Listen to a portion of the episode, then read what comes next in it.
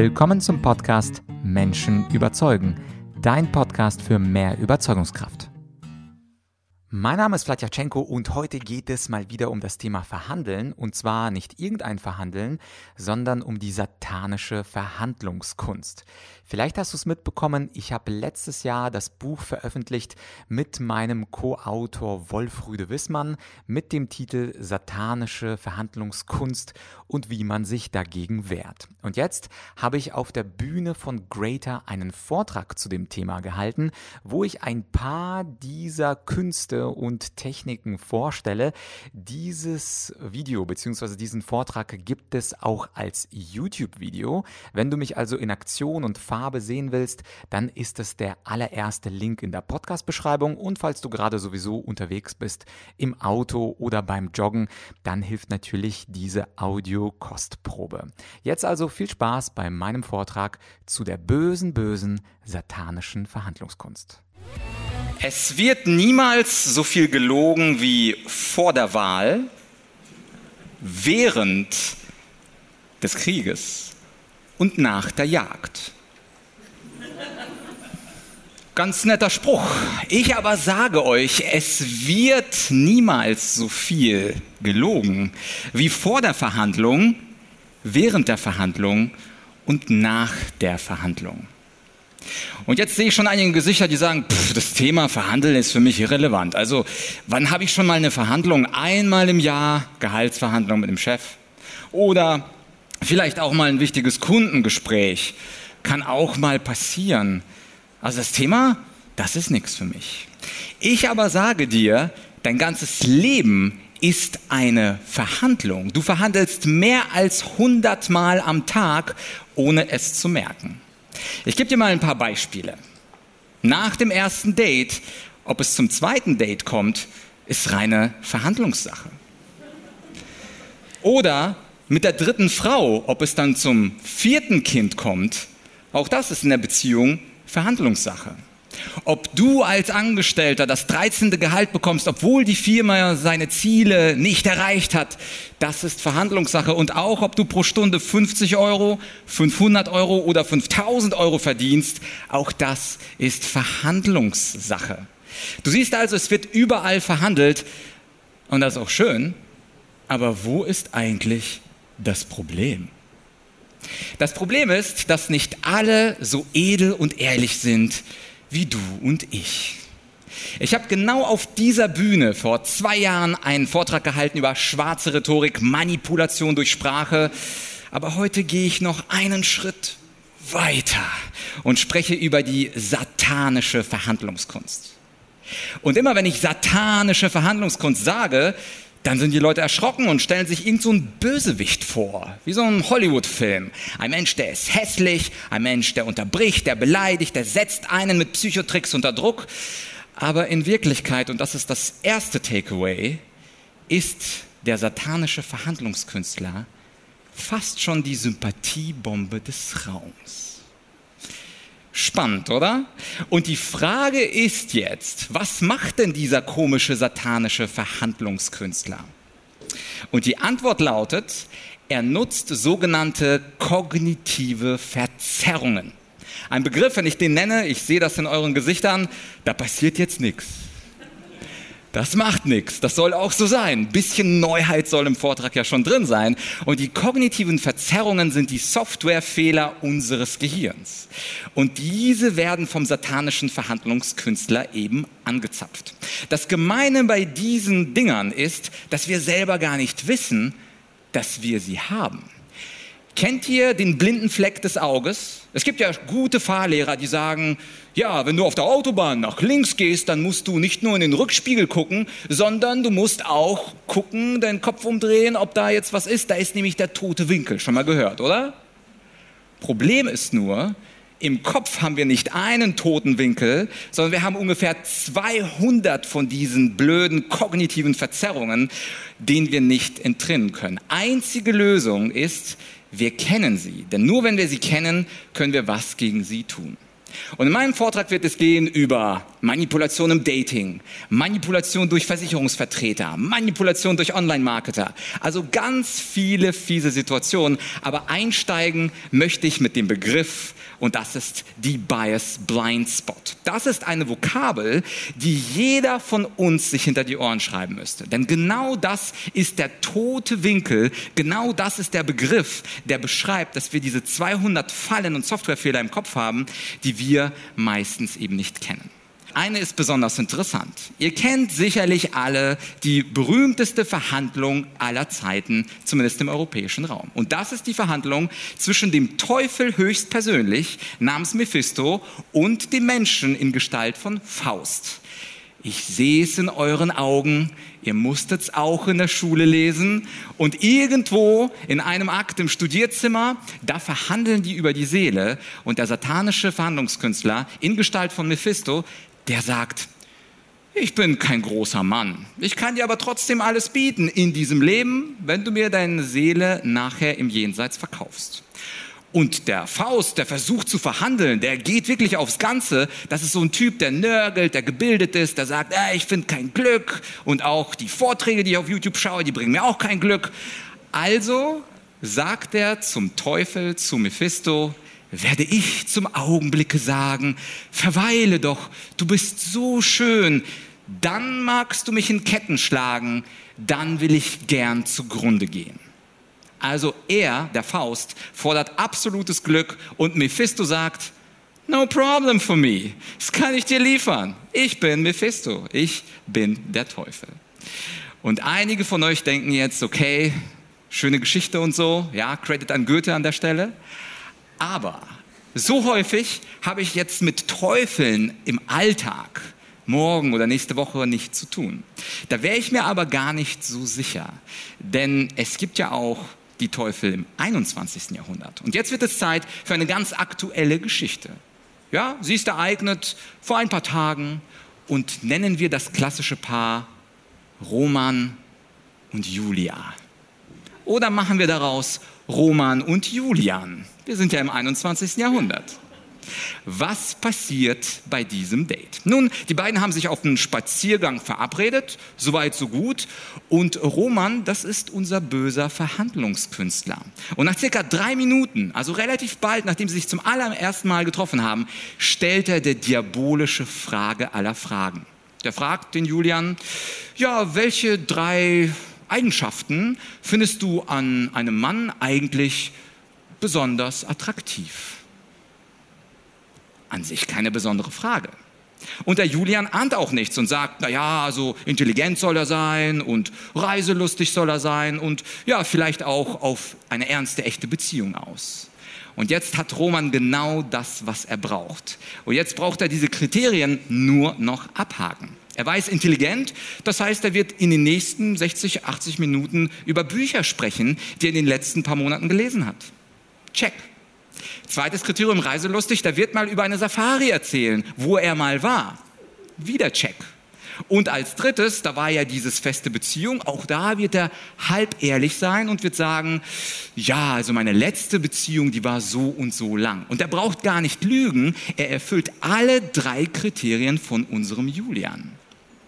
Und ihr könnt raten, auf seine Kosten wird unser Roman an diesem Abend auf jeden Fall kommen.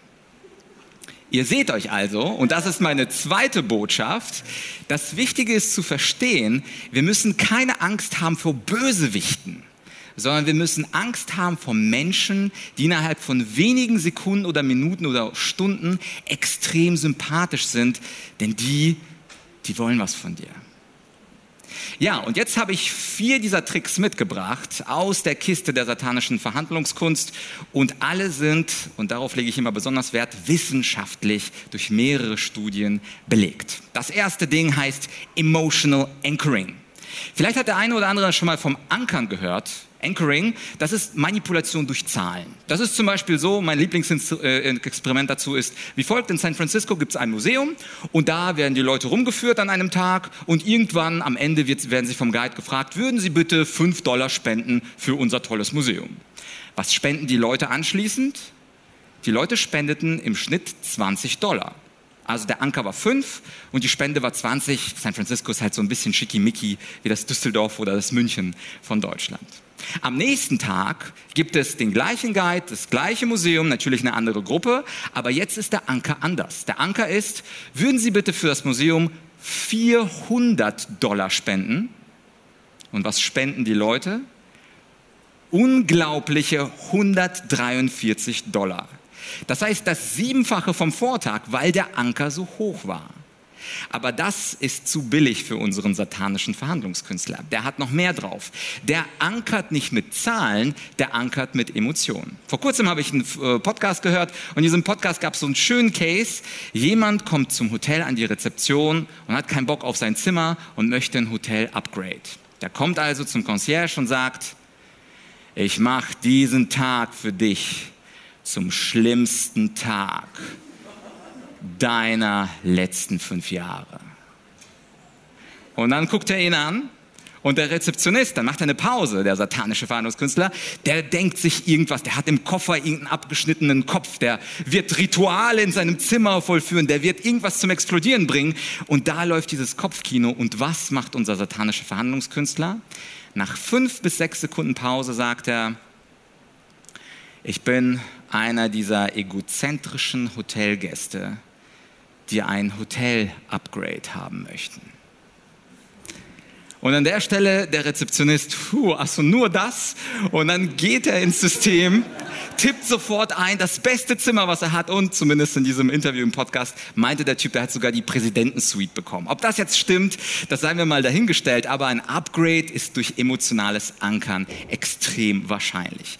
Und die Frage ist, werdet ihr von eurem Gesprächspartner in ganz bestimmte Emotionen versetzt, bevor dann der Dolchstoß kommt? Das zweite Ding, was ich euch vorstellen wollte, ist das Associative Priming, also assoziatives Priming. Priming steht für Manipulation durch Vorinformation. Wir alle kennen Versicherungsvertreter, viele von denen sind nett, viele von denen coach ich auch, also das sind sehr gute Leute. Und das Besondere ist, stellen wir uns mal einen vor und nennen wir ihn Volker und dieser möchte eine Versicherung, eine teure private Krankenversicherung verkaufen. Und jetzt weiß er, und ihr wisst es auch, die fangen nicht mit dem Produkt an, sondern sie fangen mit einer kleinen Small Smalltalk-Geschichte an. Und dann fragen sie, wie war so der Urlaub? Es ist Sommer. Und dann erzählt er über den Urlaub. Und dann schaffen sie eine Assoziation und sagen, Ach, übrigens, eine Freundin von mir hatte spontan eine Reise nach Madagaskar gebucht und diese spontane Reise war später die beste Reise ihres Lebens. Mit Tauchen, Safari und allem Möglichen. Und dann reden sie ein bisschen weiter und ein bisschen weiter und jetzt die spontane Assoziation lautet also, sich spontan zu entscheiden, kann zu positiven Ergebnissen führen. Ist das nicht schön? Und daher sollte natürlich die spontane Entscheidung für die private Krankenversicherung zu genau diesen tollen Ergebnissen führen. Ganz gemeines assoziatives Priming und wie gesagt, alles wissenschaftlich bestätigt und diese 200 Dinger, die muss man kennen, um nicht drauf reinzufallen. Gehen wir mal in die Richtung Motivated Reasoning. Heutzutage gibt es super viele Online-Marketer. Wenn man das Internet anmacht, alle versprechen mit 1000 Euro jemanden ganz groß zu machen. Und einer, nennen wir den Olaf, ist ganz geschickt. Das Motivated Reasoning bedeutet, dass ihr ein so schönes Zukunftsbild malt, dass sich der Mensch so sehr daran verliebt, dass er nur noch in diese Richtung denken möchte. Motiviertes Denken und die Gegenargumente werden komplett ausgeschaltet gestaltet. Zum Beispiel könnte unser Online-Marketing Olaf Folgendes sagen. Er hat Marcel und dieser Marcel ist ein Yoga-Profi und dann sagt er Marcel, ich mache dich zu dem Leuchtturm deiner Branche. Marcel denkt, ja, ich möchte der Leuchtturm meiner Branche sein. Ich möchte. Und dann hat er das Denken schon in eine ganz bestimmte Richtung motiviert. Und wenn das der Fall ist, dann denkt jetzt unser Marcel, der der Leuchtturm werden möchte, nur noch in diese eine Richtung und er kann gar nicht mehr weg. Er wird nur Argumente dafür suchen in seinem Denken. Und in der Wissenschaft nennt man das eben Motivated Reasoning. Ja, und last but not least, die Pseudo-Harvard-Methode. Wenn man über das Verhandeln spricht, dann kennen ja alle die Harvard-Methode. Man soll nach Win-Win-Situationen suchen. Habt ihr bestimmt auch schon mal gehört. Der satanische Verhandlungskünstler aber denkt, Harvard-Methode, das ist was für Loser. Win-Win ist was für Loser. Ich bin für Win-Lose. Und zwar bekomme ich den ganzen Kuchen und du kriegst nichts. Und wie macht man das jetzt? Ein Prinzip, was er komplett umdreht, ist ja das Prinzip, finde das Interesse hinter der Position. Normalerweise versucht man ehrlich die Interessen herauszufinden, aber in der Verhandlung mache ich was völlig anderes.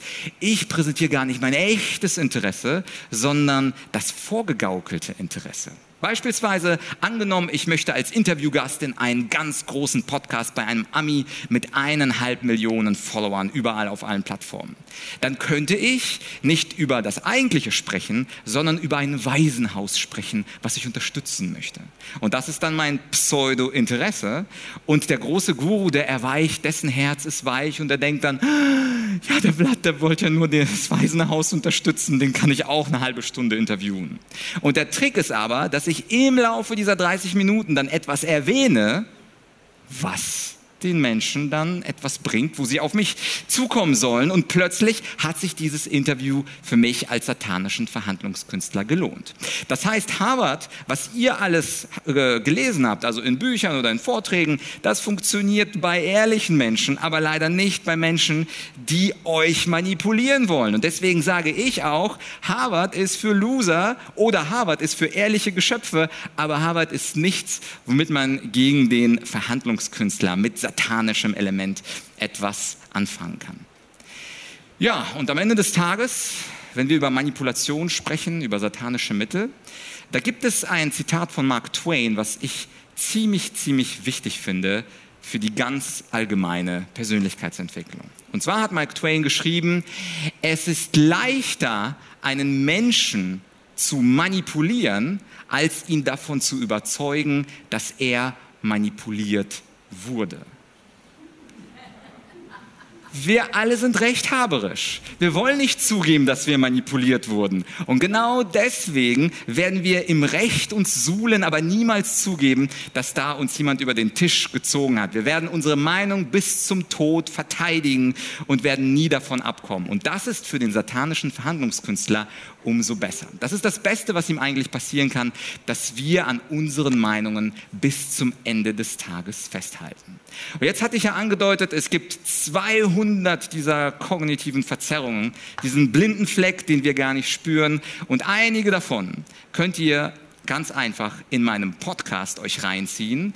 Und der Trick ist natürlich, dass ihr ganz unauffällig eure 200 Techniken drauf habt und ob ihr sie dann zur Manipulation benutzt oder zur Abwehr von Manipulation, das äh, sollt ihr natürlich selber entscheiden. Ich bin hier nicht gekommen nach Köln, um als der große Moralphilosoph Punkte zu sammeln. Ich bin hier hingekommen, um euch die wichtigste Botschaft noch einmal am Schluss meines Vortrags zusammenzufassen.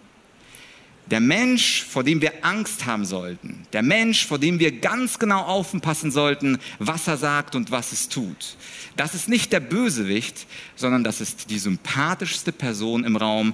Das ist womöglich die Reinkarnation von Mephistopheles. Und ob ich das bin, das könnt ihr entscheiden. Dankeschön. Ja, das war also das Thema satanische Verhandlungskunst und ich weiß, dass einige Leute noch keine Berührungspunkte hatten mit dem Thema Verhandeln an sich. Es gibt da ja diese wunderschöne Harvard-Methode und es gibt natürlich noch andere Tricks, auf die wir reinfallen können.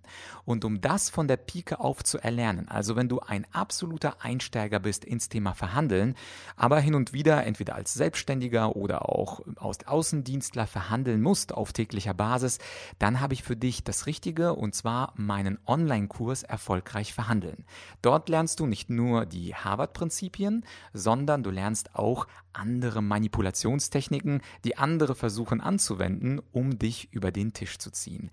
Dieser Verhandlungskurs, ich verlinke ihn dir als letztes in der Podcast-Beschreibung. Bei meinen Online-Kursen gibt es immer den Einblick in die ersten drei Lektionen, also klick drauf, du musst dich gar nicht registrieren und wenn du von den ersten drei Lektionen genauso bist, begeistert bist wie ich, dann kannst du dir im zweiten Schritt den Kurs buchen. Ansonsten war es das für heute.